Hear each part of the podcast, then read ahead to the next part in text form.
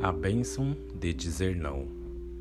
Feliz é o homem que persevera na provação, porque depois de aprovado receberá a coroa da vida que Deus prometeu aos que o amam.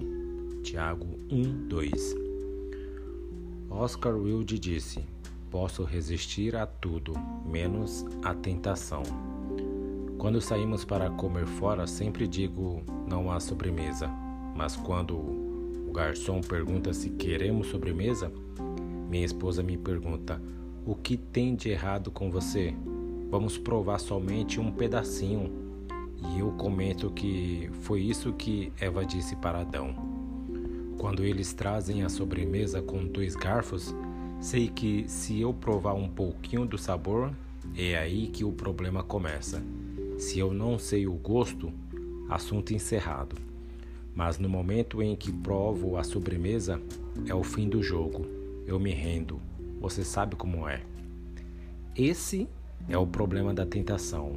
É tão tentadora. O diabo sabe como embalar seus produtos. Ele sabe como fazer as coisas ruins parecerem boas e as coisas boas parecerem ruins. É por isso que a tentação é tão forte quando nos atinge sentimos a pressão. A boa notícia é que Deus é fiel.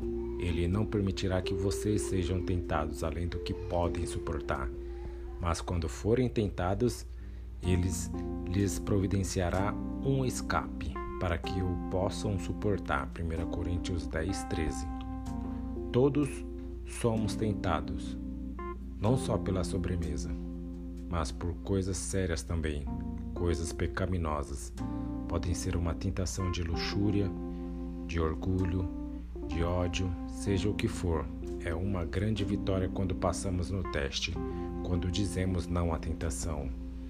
Quando, quando você diz não à tentação, não é fácil, né? Mas há uma bênção depois. Se quisermos fazer diferença no mundo, precisamos aprender a recusar certas coisas. Precisamos aprender a dizer sim a Deus e não ao diabo.